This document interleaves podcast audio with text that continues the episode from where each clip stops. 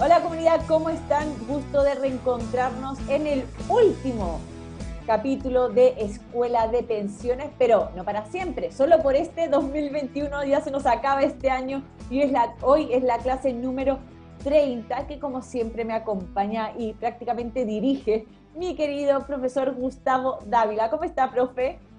Súper bien, Osmina, aquí hoy día nuevamente desde Niebla, eh, terminando el año, la clase número 30, la verdad que eh, sorprendente la cantidad de capítulos que hicimos este año, eh, comparado con el año pasado, la verdad que este año fueron muchísimos más, en muy buena compañía, las clases yo creo que han sido, la verdad, muy buenas y la participación de la gente espectacular, así es que yo feliz, feliz por este 2021. Y como dices tú, no son las últimas clases porque bueno, eh, para el 2022 ya, ya se vienen más clases. Así es. Solamente lo dejamos por una semana, prácticamente porque volvemos el próximo jueves, pero tenemos que también dar cierre, además eh, ha coincidido con esta clase ya número 30 que, que hemos alcanzado. Así que, profe, tenemos que ya ir con la pauta, vamos a seguir con el tema que hemos estado tratando esos últimos tres programas, este es programa cuatro, como digo, con respecto al aporte previsional solidario, al pilar solidario en general, un poco como, eh, pero sobre todo desde un punto un poco normativo, también con ejemplos estuvimos dando la semana pasada, y hoy también vamos a contestar algunas preguntas que teníamos a lo mejor ahí eh, como pendientes con respecto al mismo tema, y que también han generado muchas dudas eh, a lo largo del tiempo. ¿Verdad? Claro, sí, efectivamente, y además que quedaban ciertos matices que tienen que ver con el funcionamiento general de esta nueva normativa. Recordemos que este es un nuevo proyecto de ley que rige, que rige eh, actualmente, que, lo tenemos actualmente, ¿cierto?, eh, del Pilar Solidario, y que rige desde enero del 2020. ¿Ya? Y tenía muchos aspectos y no le habíamos dado el auge eh, necesario y poder transmitirlo. Y precisamente ahora que está en, el tapete, producto de que se quieren hacer algunos cambios que son sustantivos y que tienen que ver también con, este aporte previsional solidario y con este pilar solidario fundamentalmente en el cual se quiere, se quiere cambiar, darle un matiz, darle potenciarlo y, y a mí me parece bien. Bueno, y ahí vamos a ver, ir viendo, digamos, cómo se va desarrollando esa nueva aplicación de, o ese nuevo aporte o esa, esa nueva ley que se quiere implementar. Así es, porque como digo, habrá que ver también cómo, eh, si al final si se termina aprobando, porque muchos pensarán ya, pero ¿para qué explican ahora esta ley si la pensión garantizada universal va a venir a cambiarlo todo? Bueno, eso habrá que verlo porque todavía, como siempre decimos, tiene que pasar una serie de procesos eh, legislativos y hasta que sea aprobada, el pilar solidario y el aporte previsional solidario siguen eh, en vigencia. Y también creo que es importante que estemos bien informados sobre cómo funciona y sobre algunas cosillas que hay también por ahí. Así que, profe, parta por donde usted quiera. Sí, claramente es importante que la gente sepa cómo, qué es lo que tenemos hoy día, efectivamente, para saber cómo son los cambios que vienen y además cómo influyen, si, si efectivamente son importantes y, si los cambios que, que se quieren implementar eh, son, son sustanciales como para decir que el cambio es real y que el cambio viene a ser realmente un aporte. Así es, profe. Así que eh, partamos. ¿Por dónde quiere comenzar? ¿Qué quiere explicarnos para, empezar esta clase número 30? Sí, habían eh, una, serie de, conceptos que, bueno, que ya los repetimos, la, la, primera clase de, de, este, de este tema y la segunda clase que tiene que ver eh, me interesaría reforzar lo que es la pensión final. Recordemos que la pensión final, y estamos hablando del aporte previsional solidario, que es un complemento a la pensión, que es decir, una cantidad que se suma a lo que tengo como pensión. Y hoy día hablamos de pensión final, como lo que tengo de pensión, producto de que esta pensión final hoy día para ciertos afiliados puede ser su propia pensión que es la pensión autofinanciada, o puede ser una pensión que se suma a otra pensión, como el caso de las personas que tienen también pensiones de sobrevivencia. Bueno, en esos casos, en los casos en que las personas solamente financian su propia pensión con una pensión autofinanciada y aquellas personas que también tienen una pensión autofinanciada y adicionalmente tienen una pensión de sobrevivencia, eso para poder determinar hoy día cuál es el aporte previsional solidario se determina como una pensión final. Es decir, ambas pensiones, en esos casos que mencioné, se pueden sumar y determinar la pensión final y por lo cual se puede determinar efectivamente cuál puede ser el complemento de esa pensión, es decir, el aporte previsional solidario. ¿Ya? Eso es súper importante, esos conceptos son súper importantes que queden en la retina porque en base a esa pensión final es cómo vamos a obtener este complemento, este aporte previsional solidario. Y recordar, en términos generales, ¿cierto?, los requisitos que eh, se deben tener para poder solicitar el aporte solidario. Recordemos los 65 años para hombres y mujeres, que eso ya lo sabemos sí o sí. Cualquier beneficio ligado al pilar solidario tiene como principal requisito la edad 65 años. El requisito de la focalización, que hoy día con esta ley está determinado en un 60% de vulnerabilidad. Recordemos que eso se, gestiona a través de la ficha y la encuesta social de hogares y se determina un puntaje adicional que, que, se determina en esa encuesta social de hogares. Y el requisito de residencia, el cual determina que principalmente para el aporte previsional solidario, por ejemplo, eh, es, son 20 años, 20 años de residencia en el país que hay que acreditarlos y acreditar que los últimos eh, cinco años, al menos de esos últimos cinco años, cuatro hayan sido eh, continuos en el, en el, país. ¿ya? Eso en términos generales en, cuanto a conceptos y en cuanto a los requisitos para este, para este beneficio del pilar solidario, que es el aporte eh, previsional solidario. Perfecto, ahí como siempre nuestro querido profe reforzando porque todavía hay muchas dudas, ¿eh? me nosotros cada clase hemos estado recordando estos conceptos eh, y explicando los requisitos. Profe, me, he distraído porque veía ahí un pájaro atravesando en su maravilloso paisaje, pero lo que tenía que decir es que qué envidia me da. Pero bueno, continúo. La cosa es que eh, hemos estado reforzándolo, pero siempre generan estas dudas y como siempre los invitamos a que si tienen más dudas, revisen los programas también anteriores y si no, también ahí en la cajita de, los chats de las diferentes redes sociales, ustedes también pueden hacer eh, sus consultas e intentaremos contestarlas hoy también en directo. Profe, continúe. ¿Por dónde quiere seguir? Le hago las preguntas que teníamos previstas. Sí, sí. Vayamos desarrollando el tema en relación a lo que nos faltaba, que son aspectos igual fundamentales de esta normativa. ¿Ya? Ya, entonces, eh, la, primera pregunta, profe, es, en retiro programado, ¿qué sucede si mi recálculo anual es negativo y hace bajar mi pensión?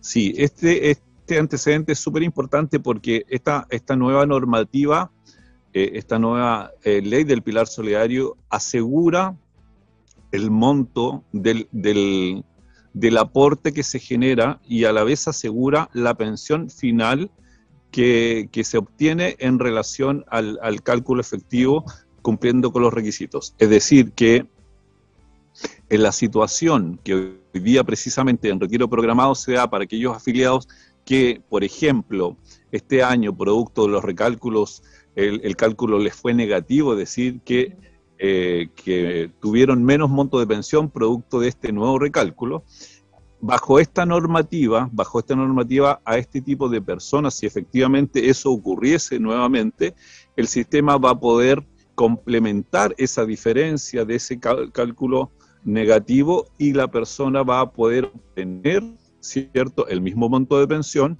y a la vez va a obtener su aporte previsional solidario. Es decir, los cálculos negativos producto de la rentabilidad producto de la baja de los fondos, producto de una tasa negativa en relación a la tasa que tenía anteriormente, va a ser suplido ese monto, ¿cierto?, para que las personas puedan obtener y el ingreso de sus montos de pensiones no disminuya.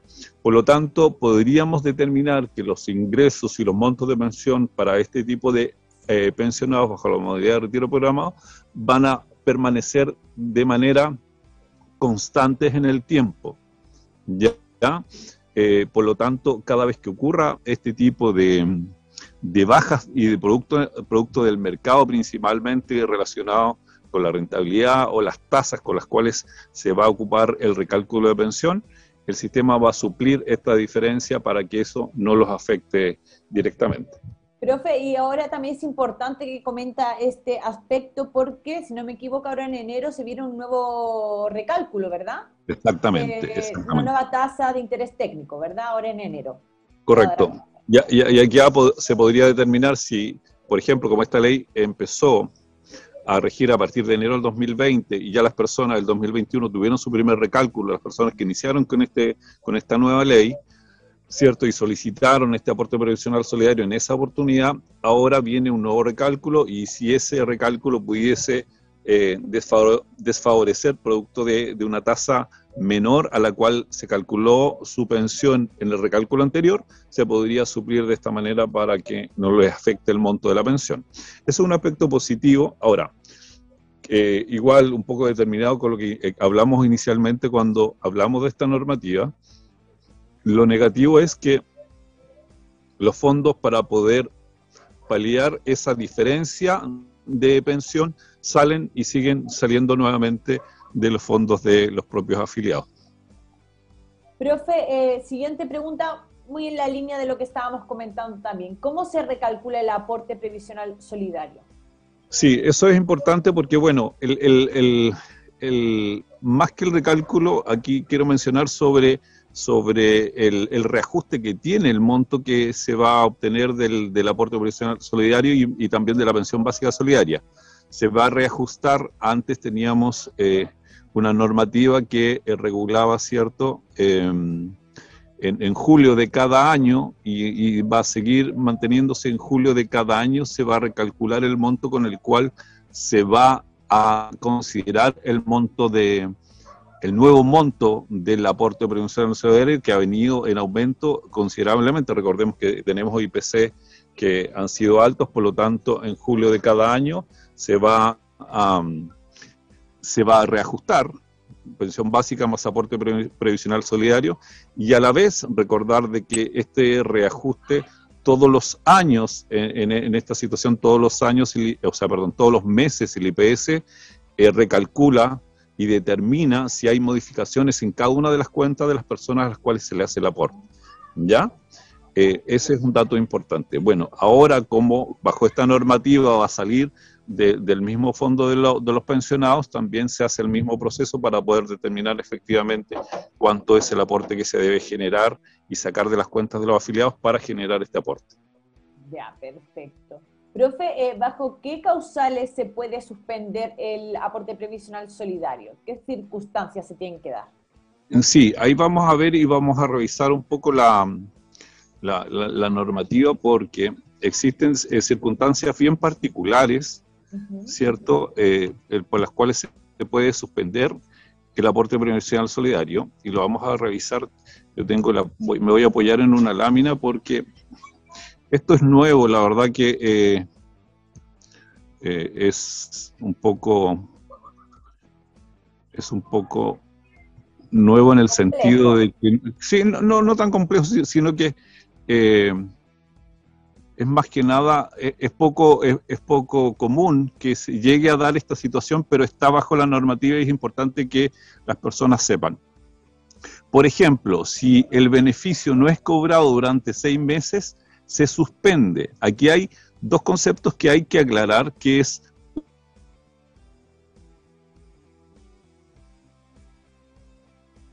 Ahí parece que el profe estábamos presentando ahí unos pequeños problemas técnicos. A ver si el profe Dávila vuelve, nos sigue explicando un poquito, pero para mí que se pegó, pero vamos del todo, está ahí súper su interno, parece que no va muy bien. Pero mientras, querida comunidad, también saludo a todas las personas que se han ido conectando a través de nuestras diferentes redes sociales y también, como siempre les digo, los invito a que si tienen dudas o consultas, ahí estoy viendo que en el chat están llegando también algunas preguntas. Bueno, como siempre les comento que intentaremos en la medida de lo posible poder contestarlas eh, durante el programa del día de hoy, al final del programa, en la, en la correspondiente sección, pero si no nos da tiempo, ya saben que nosotros seleccionamos esos mensajes y los guardamos para, eh, para el próximo programa para que podamos darnos el tiempo correspondiente para poder contestar. Pero como siempre les digo, van dejando ahí sus dudas, sus consultas en los chats y si no, también tienen el mail de producción arroba repito, producción arroba para que ustedes a lo mejor nos escriban una duda, una consulta y también podamos incorporarla en el programa. Profe, volvió con ese paisaje maravilloso. Ahora continúe la explicación. Profe, está muteado. Hoy, profe, la tecnología no lo está acompañando en este último programa del año, ¿eh? Y sigue muteado, profe. Parece que ahí el profe sigue teniendo esos problemillas técnicos. Ya, no, ahora, sí, Ahora volví. Ahí volvió, ya. continúe. ¿Cuáles son las causales por las cuales se puede suspender el aporte previsional solidario? Sí, continúo. Para seguir un poco la línea, hay dos conceptos, suspensión y extinción del beneficio del pilar solidario. La suspensión tiene que ver primero con el hecho de que las personas no cobren por seis meses eh, continuos eh, su, pensión, ¿ya? No la cobran y por lo tanto el sistema lo detecta y suspende el pago.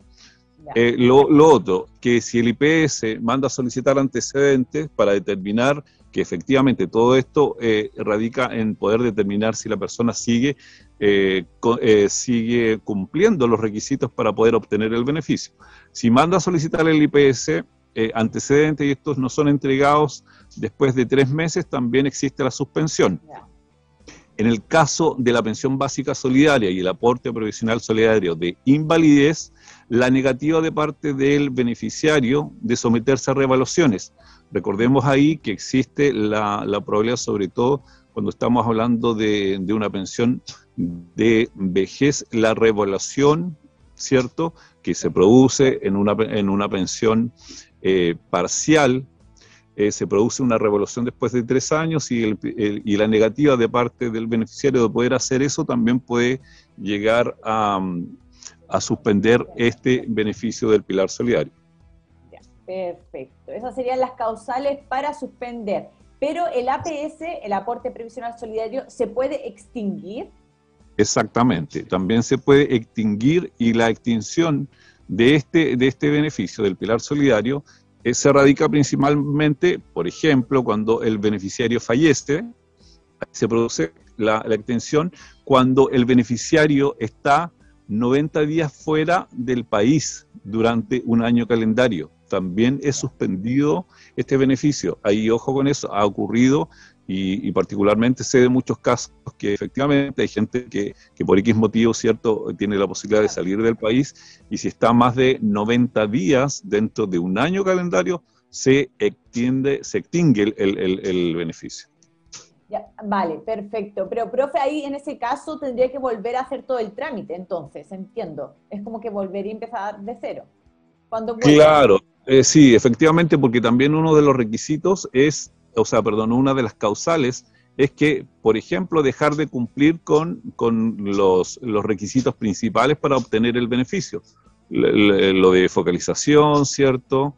Eh, lo de lo que tiene que ver con eh, la residencia, porque eh, le falta algún periodo en el cual no, no, logra cumplir, pero principalmente el de focalización, que es el que siempre está en tapete si la persona puede cambiar su situación eh, de ingresos eh, familiares y una vez cambiando esos ingresos familiares, claramente se puede extinguir el beneficio, pero eso recordemos que puede ser, eh, se puede dar durante un periodo, pero perfectamente después de otro periodo esa persona puede volver a la misma situación que tenía anteriormente para poder cumplir el beneficio y volver a solicitar obviamente nuevamente el pilar solidario.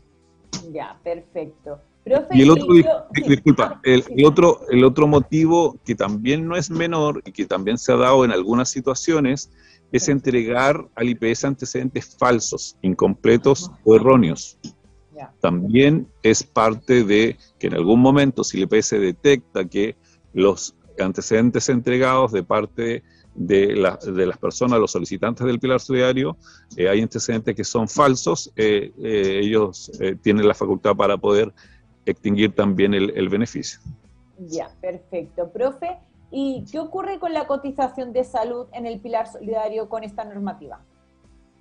Esta normativa tiene un beneficio que es bastante importante para todas las personas del pilar solidario todas aquellas personas que obtienen el beneficio y el derecho al pilar solidario se eh, suspende el descuento de la cotización de salud, es decir, el Estado es quien se hace cargo de este aporte hacia la institución de FONASO, hacia la institución de la ISAPRE, donde se, genera, se generan los, los, aportes hacia la institución de salud, donde obviamente el afiliado tiene sus, sus beneficios de salud.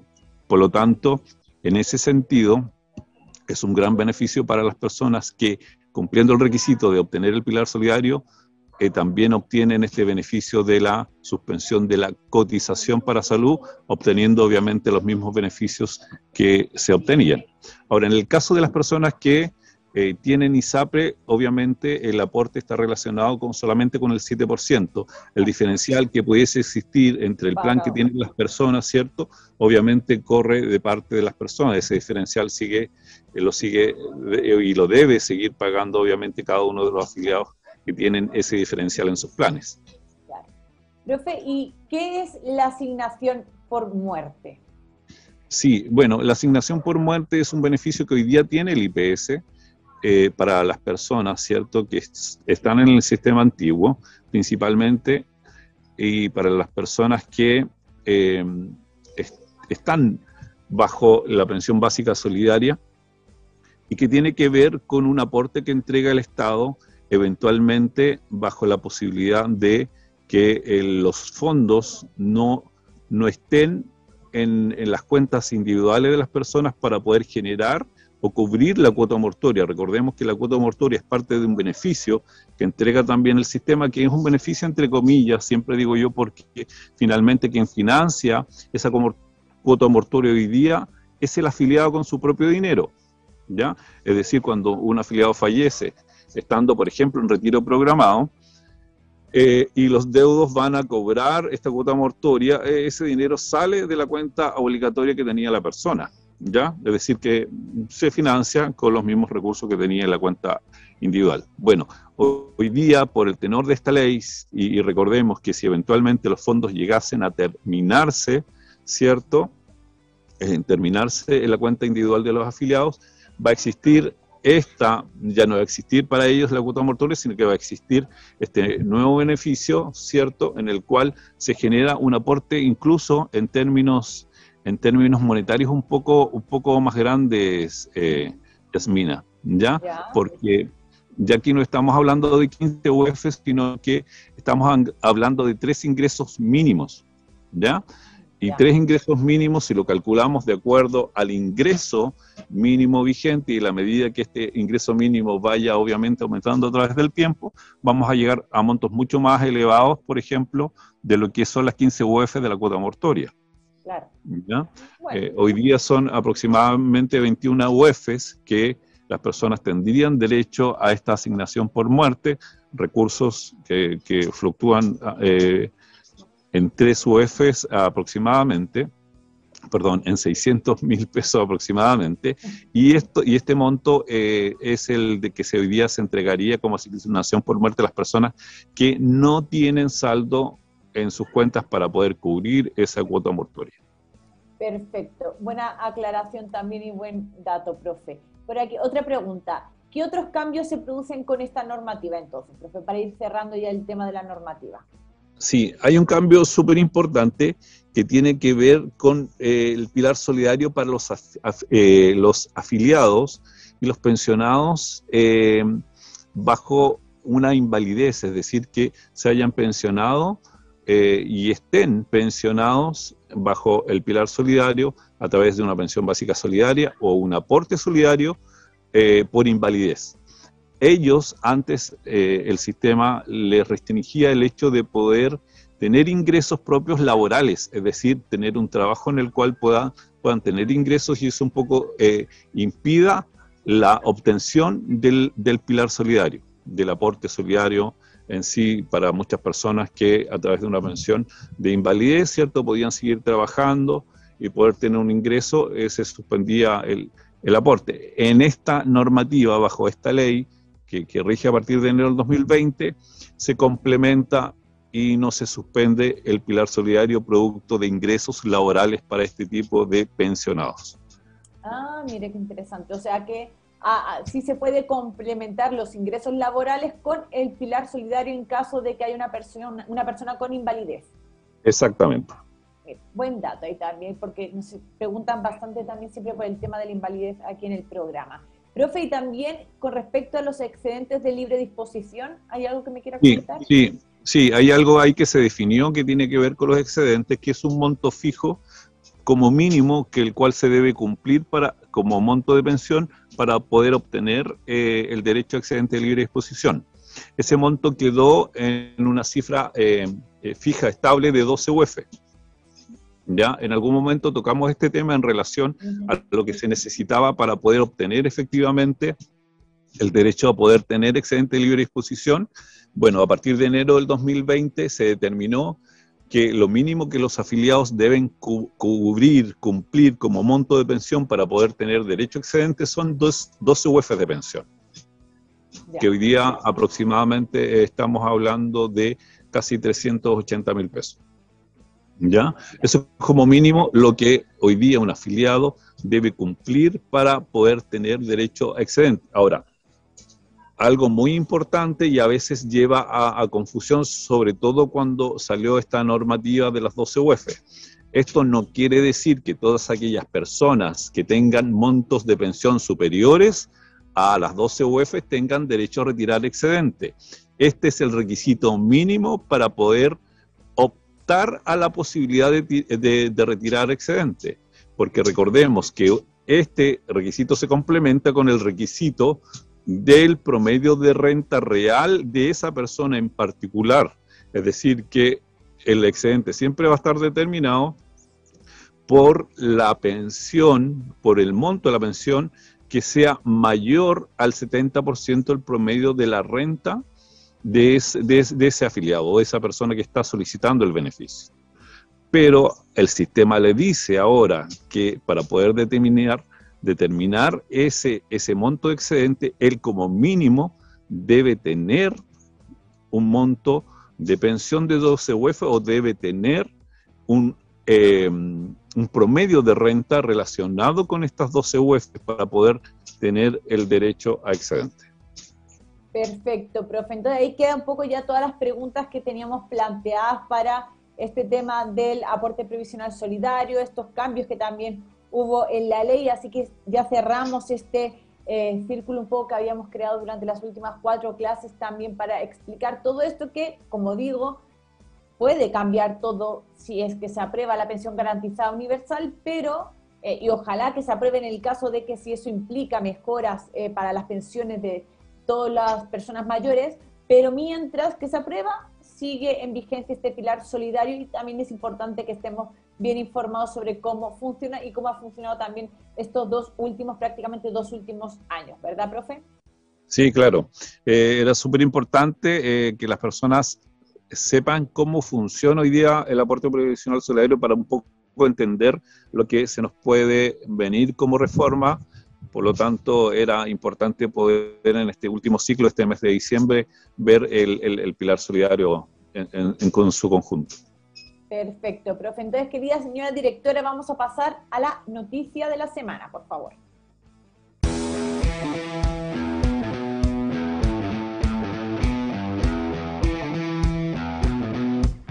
Profe, última noticia de la semana y no podía ser otra que la pensión garantizada universal. La semana pasada hablamos sobre la propuesta en qué consistía, qué le parecía, pero parece que ahora está en la cuerda floja.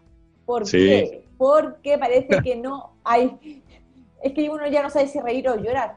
Ya no se sabe si hay financiamiento o no para esta pensión garantizada universal. Se levantó una carta que fue enviada por varios economistas, que se publicó ahí en el Mercurio, ¿verdad? Que hablaba que está, no habría el financiamiento para eh, llevar a cabo esta pensión para implementar esta pensión garantizada universal y que se sostenga además en el tiempo. Una cosa es implementarla y otra cosa es que se sostenga en el tiempo, ¿verdad? Y todas las críticas vienen porque se están considerando recursos que queda prácticamente un mes, dos meses de gobierno y va a asumir en marzo otro gobierno.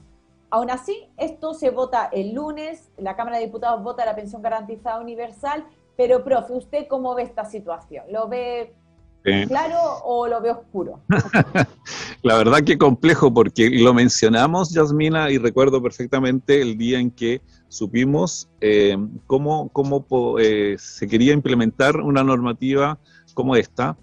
Y yo lo mencioné y, lo dije y ahora un poco creo que se viene a ratificar que, que, nuestro actual eh, presidente un poco quería irse con la medallita, ¿cierto?, la solapa, pero que, eh, que, principalmente con el cambio drástico, porque es importante el aporte que se genera, y a mí me parece muy bien, y siempre es lo que apelábamos, que sea un cambio importante, sobre todo para las personas más, más vulnerables, y eso se nota a través de este proyecto de ley, esta ley corta, pero claramente tiene su matiz político que no deja de ser cierto importante producto de la contingencia, es decir, a dos meses de que asuma un nuevo eh, mandato y todo lo que genera producto de este de esta la necesidad de poder financiar efectivamente este proyecto, la verdad que causa mucho ruido del punto de vista político. Y era claro que iba a haber cierto mucho apoyo de ciertos sectores, sobre todo del, sector social, donde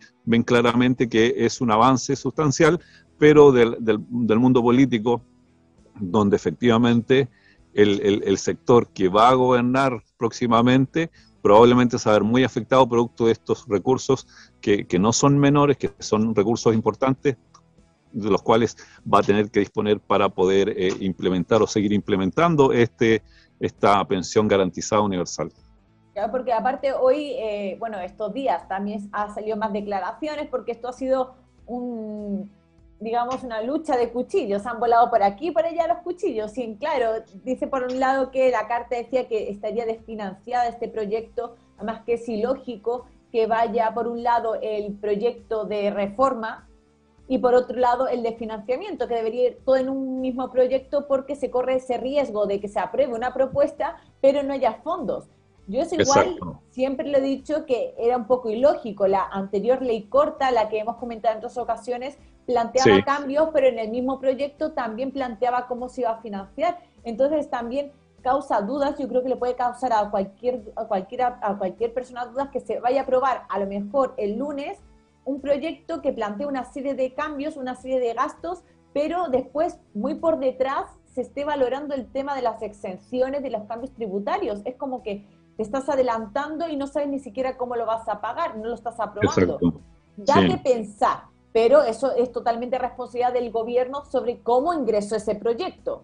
Porque si bien, y aquí yo creo que todos estamos de acuerdo, estamos súper de acuerdo que es urgente y fundamental que haya un aumento en las pensiones. Eso es importantísimo y ojalá esto se tendría que haber hecho mucho antes, no dos meses antes de del gobierno. Se ha tenido cuatro años para cambiarse este aspecto, pero se, se ocurre ahora, ya, se ocurre ahora. Pero igual debería haber ido un poco más en paralelo el tema de las, del financiamiento sobre cómo se va a sacar ese dinero, de dónde se va a salir. Sí, llama eso mucho la atención porque precisamente y por eso era importante también eh, abordar este actual eh, pilar solidario que tenemos hoy día, porque recordemos que este pilar actual que tenemos hoy día para todas aquellas personas que generan, solicitan el aporte previsional solidario, el aporte solidario sale de sus propios recursos, es decir, la plata está. ¿Ya? La plata está hoy día para eh, financiar esta ley que hoy día tenemos vigente del pilar solidario. El punto está en que esta nueva ley corta genera nuevos aportes y los aportes de las personas o los fondos de las personas no se tocarían, es decir, estos nuevos aportes o nuestros nuevos ingresos como pilar solidario vienen a complementar la pensión, a sumar la pensión actual de los afiliados, que me parece excelente porque en algunos casos eh, son, son eh, aportes sustanciales, pero como, eh, como bien tú decías, los recursos no, no, están y llama mucho la atención que esa ley del poder financiar este, este, este, esta reforma corta vaya de manera paralela y no en un solo proyecto. Eso llama mucho la atención porque tienes mucha razón en que se nos puede caer finalmente el financiamiento de este proyecto de ley arriesgado y la verdad es que como siempre, profe, yo creo que es tiene que ser como un titular en la vida de todos que hacer las cosas a última hora no siempre funciona. Corriendo siempre al final sale algo mal. Y bueno, ya sabemos, y, como, no, y profe, también como siempre hemos comentado y estamos también acostumbrados a este gobierno, a la letra chica de este gobierno en todo.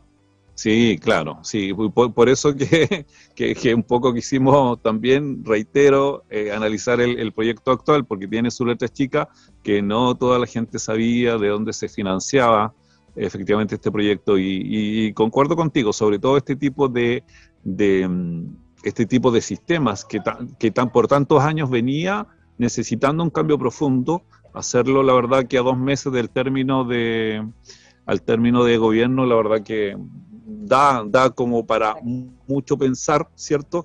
Y, puede caerse efectivamente, sobre todo si va por una línea paralela al tema del financiamiento. Pero, profe, ¿usted qué cree? Así, ya, la última declaración del año. ¿Usted cree que se va a aprobar la pensión garantizada universal? Yo la verdad que eh, tengo toda la fe que se apruebe producto de que el cambio es súper importante. Yo no había visto desde que trabajo en el sistema, ¿cierto? Un aporte tan importante para las personas que más necesitan incrementos en sus pensiones. Esto realmente es lo que necesitábamos hace mucho tiempo y la verdad que espero de, corazón que esto se, se, lleve a cabo y salga esta ley eh, promulgada.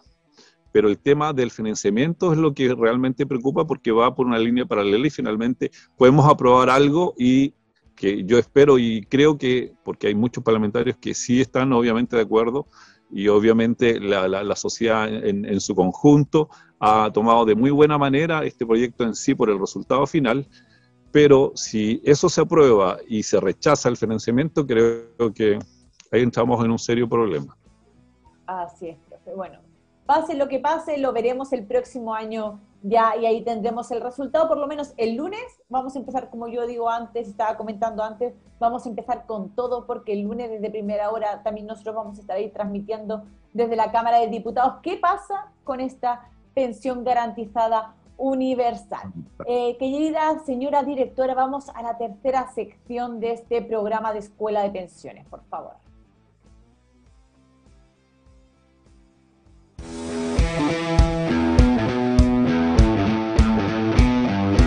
Existe una bonificación que se le entregan a las madres pensionadas a partir de julio del 2009.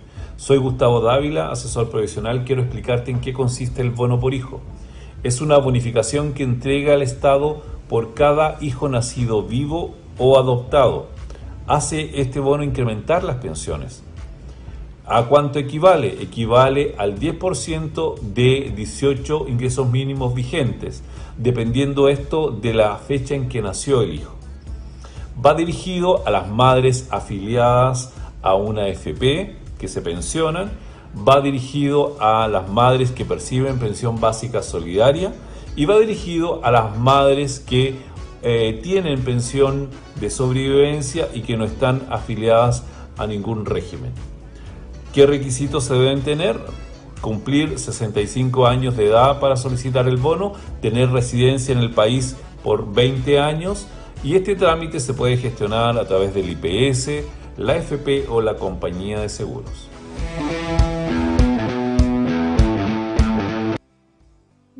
Ahí quedó la maravillosa explicación del profe Dávila con respecto también al bono por hijo, como estábamos comentando. Y rápidamente nos vamos a ir a la otra sección porque a ver si nos da tiempo también a contestar algunas preguntas que han llegado a través de las redes sociales de hoy. Así que, señora directora, por favor, nos vamos a pregúntale al profe.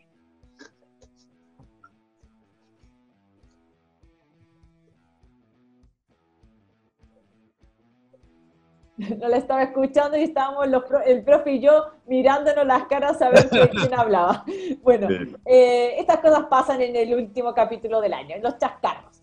Pero bueno, profe, eh, vamos a contestar algunas preguntas que han llegado a través de nuestras redes sociales con respecto a las que teníamos la semana pasada, porque como yo les digo, si no nos da tiempo, siempre dejamos para la clase siguiente esas preguntas pendientes porque queremos o intentamos por lo menos contestarlas todas. Profe, pregunta Emilio Lepe, dice, ¿qué pasa con las pensiones de invalidez y sobrevivencia cuando entre la pensión garantizada universal? Bueno, eh, en ese sentido, obviamente, las pensiones garantizadas universal tienen que cumplir con el requisito eh, principal de la edad. Recordemos que todas aquellas personas de 65 años van a ser beneficiadas con la pensión eh, garantizada universal por lo tanto, todas aquellas pensiones relacionadas con invalidez, por ejemplo, o con las de sobrevivencia que estén por debajo de ese requisito de edad, no van a poder cumplir con el requisito principal que es la edad. Por lo tanto, todas aquellas van a tener que esperar cumplir la edad para poder hacer o postular al beneficio. Así es. Tomás Sangüesa dice, con la PGU, ¿qué pasará con el cálculo de excedentes de libre disposición? Buena pregunta, excelente pregunta, porque la verdad que eh, e, es ahí donde el sistema un poco no ha definido el tema del excedente, producto de que eh, hoy día son 12 UF, imaginemos, porque el, grueso del aporte de la pensión garantizada universal va a estar dado en un promedio o en un máximo, por, por así decirlo, de 600 mil pesos como monto de pensión. Por lo tanto, 600 mil pesos, si, si, ponemos ese valor y lo comparamos con el mínimo que hoy día tenemos para poder acceder al eh, excedente de libre disposición, que en dos, son 12 UF, claramente ahí hay un, un, margen, un trecho en el cual podríamos decir que estas personas, ¿cierto?, eh, estaríamos en, en, en duda si, si adicionalmente el Estado o el sistema, mejor dicho, les va a poder permitir generar excedente y a la vez el Estado le va a generar una pensión eh, garantizada universal. Es la duda que existe y eso no está definido y mientras obviamente esto entra en discusión y hay que estar atento a esa, esa indicación, que creo que es súper importante y muy importante la, la, pregunta que hace Tomás, porque efectivamente hay que ver ahí cómo va a funcionar el excedente para esas personas que a la vez, eh, eh, aparte de retirar el excedente, van a tener la posibilidad de esta pensión garantizada universal. Así es, profe. De hecho, ¿sabéis qué? Tomás justo también nos está viendo porque yo tenía la pregunta del programa anterior, pero también nos acaba de preguntar ahora en el mismo programa, así que esperamos a verte. Sabemos que no te podemos contestar mejor porque tampoco claro. hay nada, pero por lo que ha dicho el profe, más o menos lo que él cree. Pero también yo he leído un poco por encima el, proyecto, o también he escuchado y he seguido las comisiones y en ningún momento escucho hablar de los excedentes, también lo tengo que decir. Pero como siempre una cosa es cuando se publique la ley. Claro, es un tema, siempre los excedentes están ahí como, y un poco siempre se le ha puesto traba cada, cada vez más, ¿cierto?, para que la gente pueda acceder a ellos. Pero es un tema eh, eh, que precisamente que tiene que ver con este rango que, es, que, que, que yo menciono, en el cual también se le va a otorgar la pensión garantizada universal y a la vez van a tener la posibilidad de retirar el excedente. Creo que ahí ¿Qué puedo decir? Me surge la duda con respecto a si las personas, o a lo mejor se va a poner un requisito mayor para aquellas personas para que retiren excedentes. Me imagino porque el aporte eh, para, para ese tramo, en ese rango que menciono, sigue siendo importante. Es decir, se va, se va a otorgar el 100% del aporte de los 185 mil pesos a ese, a ese, a ese rango de, de, personas pensionadas en ese rango también. ¿Mm? Ahí tendremos que ver qué pasa entonces, profe. Eh, Luis Alzamora dice, ¿qué pasa con la persona que tiene cero pesos, es mujer y tiene 60 años? ¿Cuándo puede solicitar la jubilación solidaria? Sí, bueno, para, para este caso y para todos los casos, recordemos siempre, siempre que el pilar solidario como requisito mínimo de edad son los 65 años. ya, y aquí en este caso lamentablemente, y lo hemos dicho en muchas oportunidades, las mujeres tienen ahí unas desventajas producto de que ellas se pensionaron a los 60 y el pilar solidario recién a los 65 años lo pueden solicitar siempre las mujeres, como siempre digo, afectadas por el tema de, las pensiones, profe. Yo siempre lo digo en todos los programas, pero es que siempre, desde que me lo explicó me parece escandaloso que una persona que tiene la posibilidad, si es que la tiene, de una mujer de pensionarse a los 60, tenga que esperar cinco años eh, para optar a cualquier beneficio. Es algo que de verdad, no sé en qué momento se planteó, pero no sé con qué lógica ni siquiera se, aprobó eso y que nadie lo, lo rebatiera además. Pero bueno, en fin. Eh, profe. Que no se corrija con el tiempo, porque ya llevamos, eh, Yasmina, llevamos del 2008 un, eh, un pilar solidario en el cual se implementó esa norma de esa manera y con el tiempo nadie lo ha, arreglado o, ha tenido la, intención de poder solicitar o hacer una instancia ahí normativa para poder cambiarlo. Así es, se ha, intentado que conste incluso en esta ley corta, en esta PGU, se intentó, pero se declaró inconstitucional porque, inadmisible además, porque conlleva más, gasto, más gasto fiscal, que tampoco sabemos cómo se va a financiar el otro, pero decían que implicaba mucho más gasto fiscal y que por eso no se incluyeron a las mujeres desde los 60 años. Esa fue su, su justificación. Profe, siguiente pregunta. Patricia Cruces. Hola, profe. Hola, Jazz. Por favor, ¿pueden explicar por qué es el número, eh, qué es el número de cuotas y en qué se basan para determinar ese número? Eh, esta es una bien buena pregunta porque un poco eh, se explica de qué manera funciona cada uno de los fondos de inversiones donde tenemos nuestro dinero y cómo nuestro dinero se actualiza la, la, misma rentabilidad que se genera en cada uno de los fondos de pensión. Hablemos del fondo A, B, C, D y E. Cada vez que cotizamos o cada vez que ingresan recursos a las diferentes cuentas que tenemos, ya sea la cuenta obligatoria, la cuenta 2, el APB, ingresa ese dinero y se transforma en cuotas, dependiendo del valor cuota que ingresa esa cotización en el, en periodo en que ingresa. Si eso corresponde que ingrese un día X, el valor cuota que se toma, por ejemplo, si el día lunes próximo va a ingresar un dinero a la cuenta de uno de los afiliados y ese valor, eh, cierto, ingresa a la FP, se considera el valor del valor cuota del día siguiente, es decir, del valor cuota del miércoles siguiente para poder determinar el, número de cuotas, es decir, que un valor X, supongamos que ingresan 100 mil pesos a la, a la cuenta o cualquier cuenta de los afiliados, eso se transforma en número de cuotas, producto de que ese valor se divide por el valor de la cuota del fondo donde está la cuenta, donde se está depositando el dinero, y eso se transforma en número de cuotas. Es como comprar acciones, muy parecido a cómo se compran acciones. Yo lo compro en dinero, en pesos, y eso después se transforma en un número, ¿ya? Y ese número y, ese, y esa valorización de esa, de esa acción cuesta o vale un valor X lo mismo pasa con los números de cuotas y con el valor cuota. Y la rentabilidad se traduce, aprovechando de que estamos hablando del tema, se traduce en la variación de ese valor cuota. Si, si ese valor cuota aumenta, ¿cierto? Y lo multiplico por el número de cuotas que tengo, me determina una rentabilidad hacia el alza. Y si obviamente disminuye, me al producir, ¿cierto? La, la misma operación me traduce en una baja de mis fondos producto de esa rentabilidad negativa. Profe, sería como, por ejemplo, usted ha dado eh, la comparación con las acciones, también podría ser, por ejemplo, con eh, la UEF. Es otra unidad de medida, por ejemplo, quien abre una cuenta bancaria en UEF. Sería lo mismo, uno ingresa un dinero y eso se transforma o se traduce, mejor dicho, en esa unidad de medida. Que sería algo parecido, simplemente que el, el valor cuota es de las AFPs. Sí, si lo podríamos asociar, por ejemplo, ahora a aquellas, aquellas cuentas que está generando, por ejemplo, el Banco del Estado eh, en UF, ¿cierto? Y que eh, se va a generar a través de rentabilidad el producto de la UF y, y, efectivamente se rentabiliza de esa manera. Lo mismo pasa con el número de cuotas y con el valor cuota que se mide cada uno de los fondos. Y bueno, y esa operación obviamente, el fondo A, B, C, D y E son distintas porque cada uno tiene su valor cuota distinto. Ya, perfecto.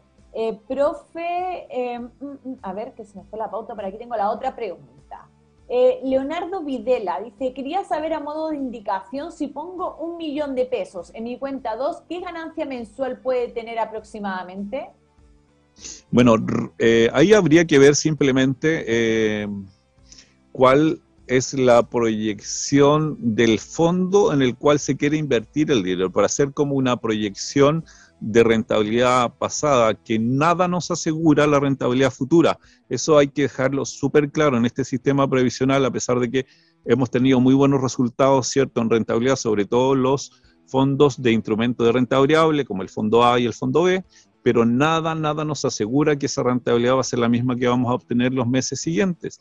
Por lo tanto, no podríamos determinar si uno coloca un millón de pesos, cuánto es la rentabilidad que vamos a obtener, ¿cierto? Porque va a depender mucho de la eh, va a depender mucho de cuál va a ser la evolución de la economía en los meses siguientes, ¿cierto? Las inversiones de la FP. Sí podríamos generar una cierta proyección, producto de que las rentabilidades de los fondos de pensiones se asumen a largo plazo y podríamos decir que si ese millón de pesos lo pongo probablemente en el fondo A y tengo la posibilidad de tenerlo ahí 5 años, 10 años, 15 años, probablemente esa persona va a obtener muy buena rentabilidad, porque es lo que ha ocurrido, ¿cierto? Si miramos hacia atrás, aquella persona que hace 10 años o 15 años puso un millón de pesos, en el fondo A claramente ha generado una muy importante rentabilidad desde esa fecha hasta hoy. Esa es esa como la proyección que podemos hacer, pero nada nos puede o, no tenemos el recurso técnico para definir efectivamente cuál es la ganancia real que va a obtener esa persona en el mes siguiente una vez producido el depósito. Profe, aquí también ya para ir cerrando, eh, otra, la última pregunta que tengo aquí en la pauta de la semana anterior, y era de Fresia Valenzuela, dice, estoy un poco lenta, aclárenme la película. Tengo 61 años, soy pensionada por invalidez por renta vitalicia y recibo 300 mil pesos. En términos concretos, ¿cuánto terminaré recibiendo una vez promulgada la ley? Me refiero que se refiere a la, me imagino que se refiere a la PGO. Sí, bueno, ahí eh, volvemos al requisito de la edad, ¿cierto?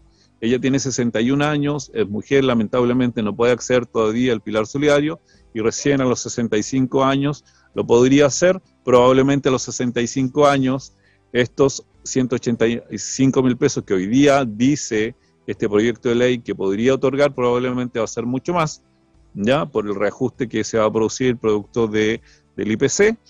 Eh, por lo tanto, el monto que ella recibiría sería su pensión, su propia pensión, más el, la pensión garantizada universal. Se suma, este proyecto menciona que se suma el aporte, es decir, lo que ganamos actualmente más este aporte.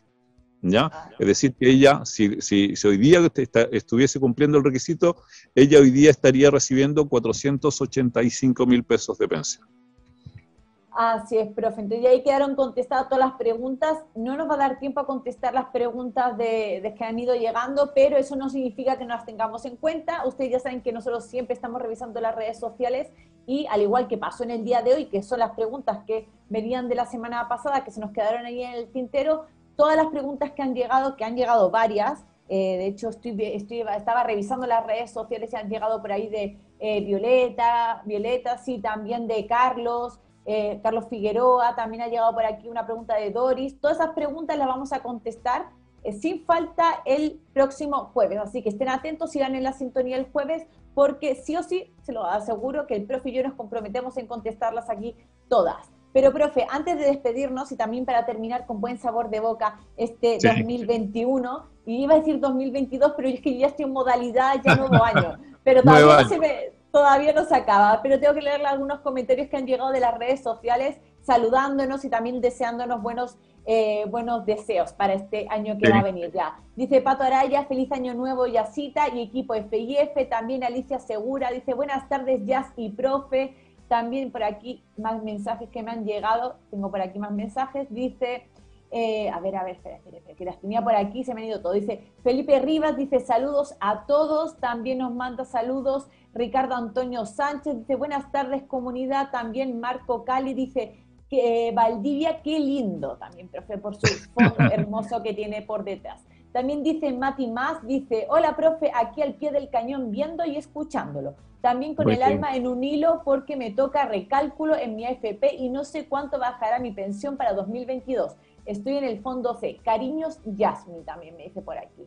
Son algunos mensajes. Por aquí también dice, Carlos Llanos, hola Yasmín, saludos a todos y que pasen lindas fiestas de fin de año. También por aquí, a ver si me llegó alguno más. Eh, Otili Isabel Carrasco dice, comunidad, que tengan un feliz año nuevo con salud, trabajo y prosperidad.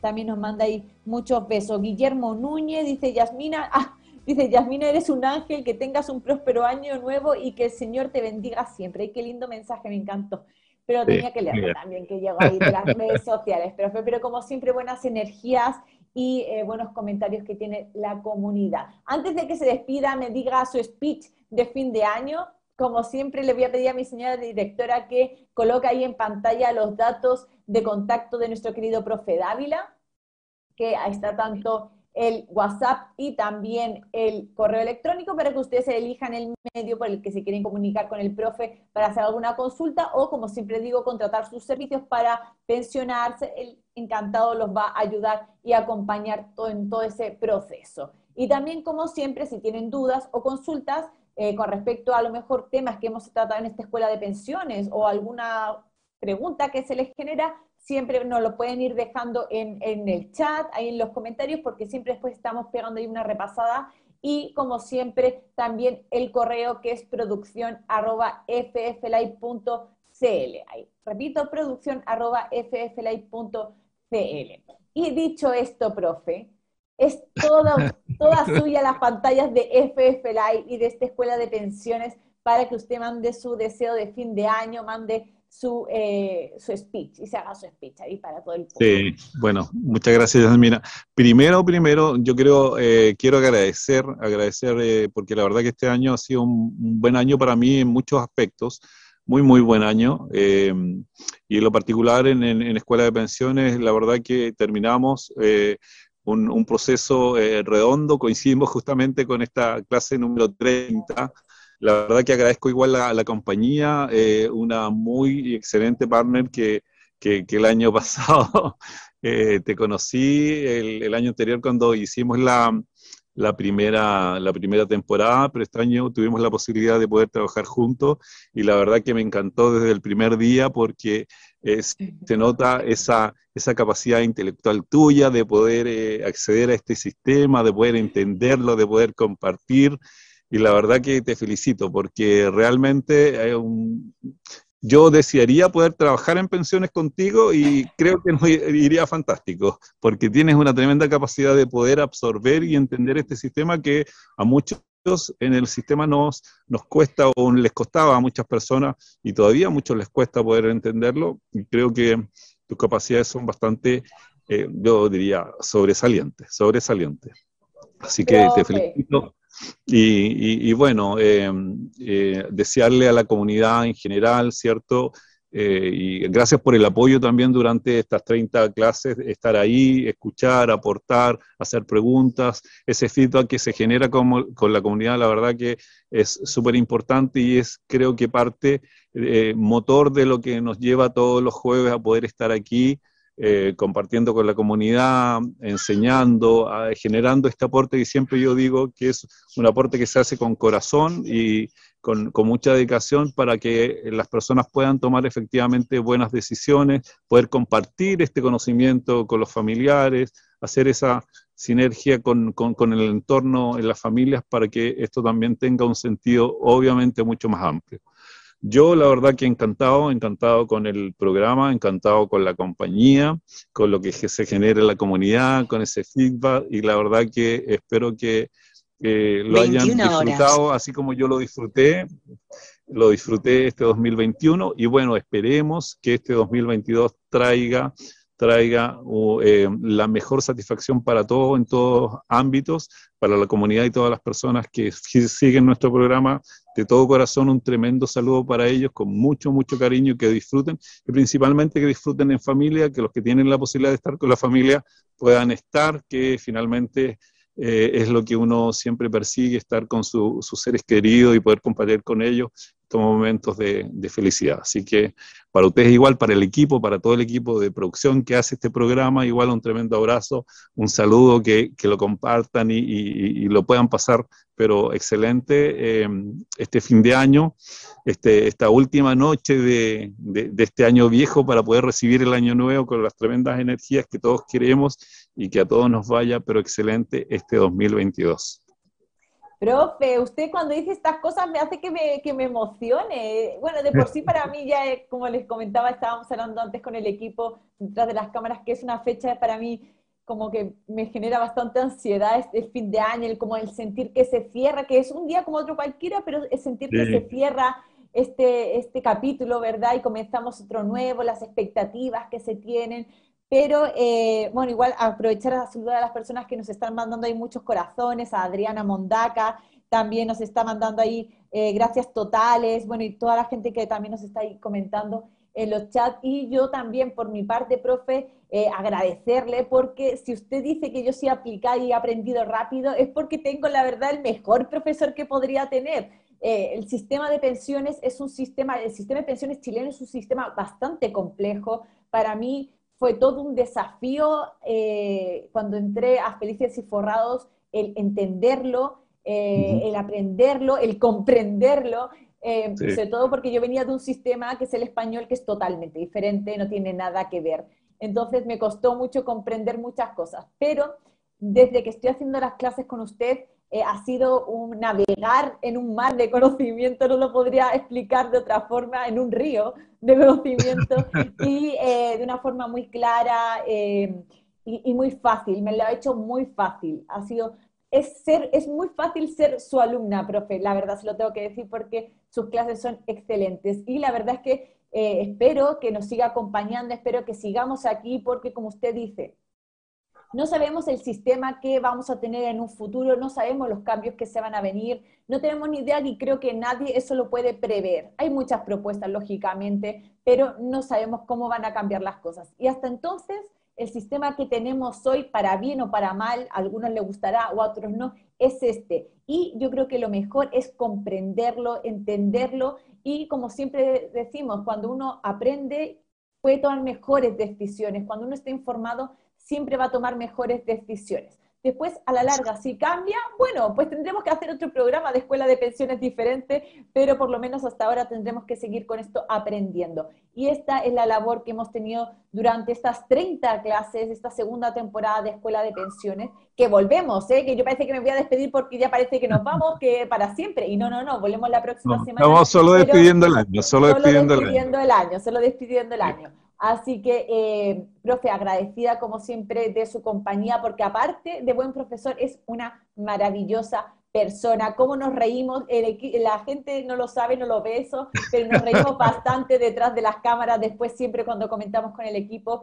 Y así que, profe, encantada de compartir este espacio y compartir este recorrido también que es la vida junto a usted. Y también no se me olvida agradecerle al equipo, que está ahí detrás de las cámaras, la Vivi, el Omar, Cristian, el Jan también, a Gino también, eh, el haber compartido y el seguir compartiendo este FF Live y seguir intentando hacerles llegar la mejor información a todos ustedes. Lo mismo que el profe, disfruten, páselo bien, eh, recarguen pilas y nos vamos a ver la próxima semana, ya en el 2022 estaremos aquí igual, iguales que siempre, pero con mucha más información. Así que querida comunidad... Y, recargados, y recargados. Y recargados, recargados. Eso, eso, profe. Así que querida comunidad, nos despedimos y nos vemos en el 2020. Muchos besos. 22. 22. ya, corten, corten. Nos vemos el 2022. 2022, 2022, comunidad. Muchos besos. Chao.